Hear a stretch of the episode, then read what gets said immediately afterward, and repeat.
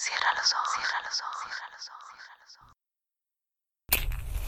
Si escuchas que alguien se acerca, no temas.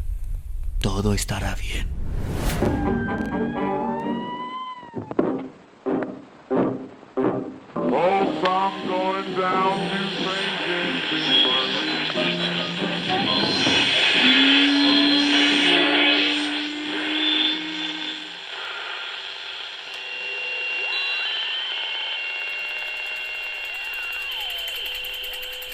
Estás escuchando, Crónica, Crónica, Crónica Lunares, el lugar, el lugar donde, donde entra por tus oídos, entra por tus oídos.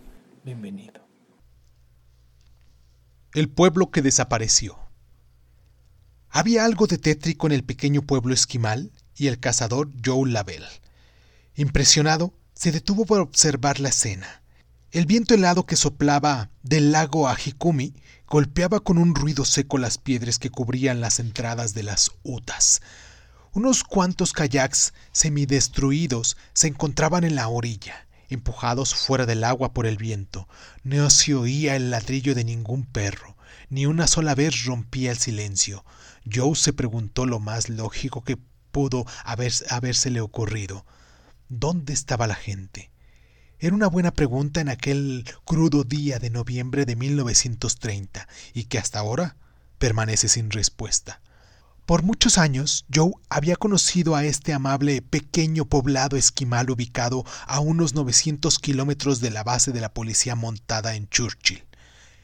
En este helado y misterioso día, él había estado caminando a través de la congelada tundra, desvaliéndose de su trayecto para pasar unas horas con sus amigos, solo para encontrarse con el ominoso silencio. De acuerdo con el reporte que proporcionó a la policía montada del noreste, Joe se detuvo a la orilla del pueblo y gritó un saludo. No recibió ninguna respuesta, algo que resultaba inusitado para ese amistoso poblado. Abrió la puerta de una de las chozas y volvió a saludar. Otro largo silencio.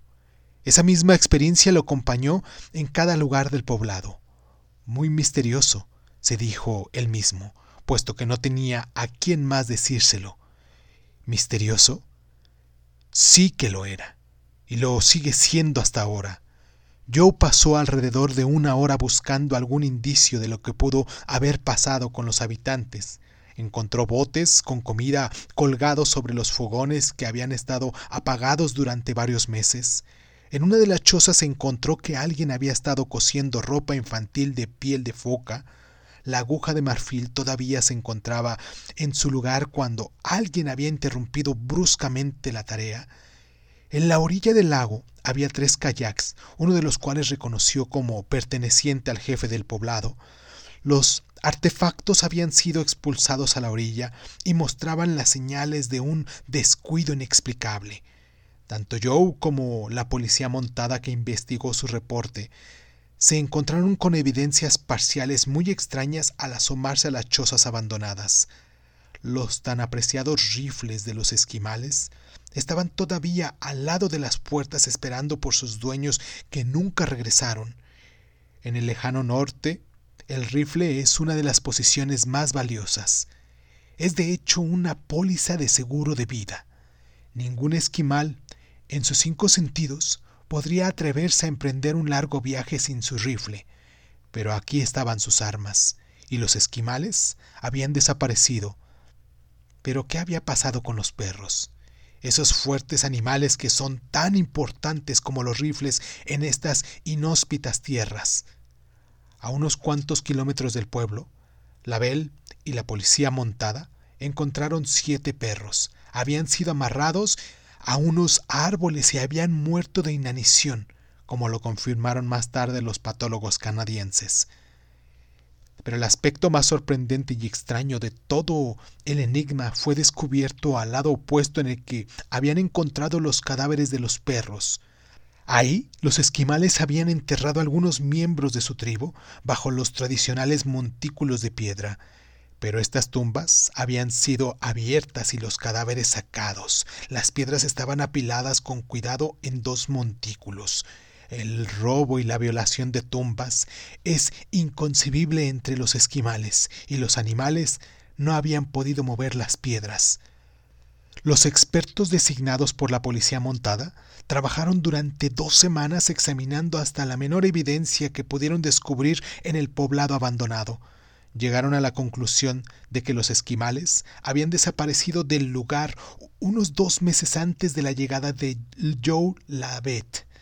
Esta conclusión se basó en el análisis de los alimentos que todavía se encontraban en los botes colgados sobre los fogones. Evidentemente, los 30 habitantes del pueblo estaban siguiendo su rutina normal cuando por alguna razón tuvieron que salir sacados por la fuerza o debido a algo en que de forma repentina habían atraído su atención para no regresar más. Por alguna razón desconocida, todos los habitantes del pueblo, hombres, mujeres y niños, habían abandonado sus hogares, forzados o voluntariamente cuando el invierno apenas empezaba. Se había ido a prisa, abandonando sus apreciados rifles, la comida en el fuego, abandonando su ropa y sus perros. Rastreadores hábiles buscaron sus huellas a través de la tundra. La presencia de sus kayaks destruidos por los elementos casi por completo señalaban que no se habían ido atravesando el lago. Las tumbas violadas constituían otro de los misterios inexplicables. En los largos meses de meticulosa y paciente investigación, no pudieron descubrir ningún indicio de cualquier habitante del desierto pueblo de Ajikumi. La policía montada archivó el caso declarándolo como no resuelto y así permanece hasta nuestros días.